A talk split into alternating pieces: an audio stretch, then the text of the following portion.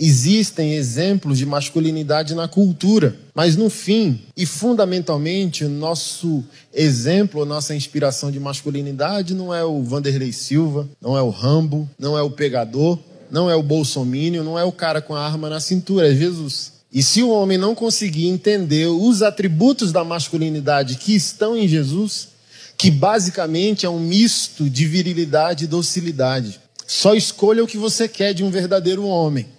Mas um verdadeiro homem, ele não é só macho, também como ele não é apenas só sensível. Ele é as duas coisas ao mesmo tempo. Por isso que eu gosto da abordagem bíblica que Jesus é o Cordeiro de Deus, mas também é o leão da tribo de Judá.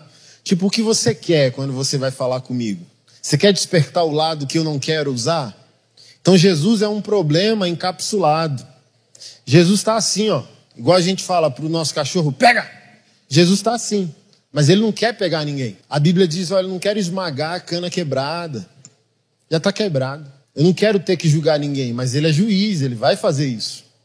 Mas ele não tem prazer em fazer isso.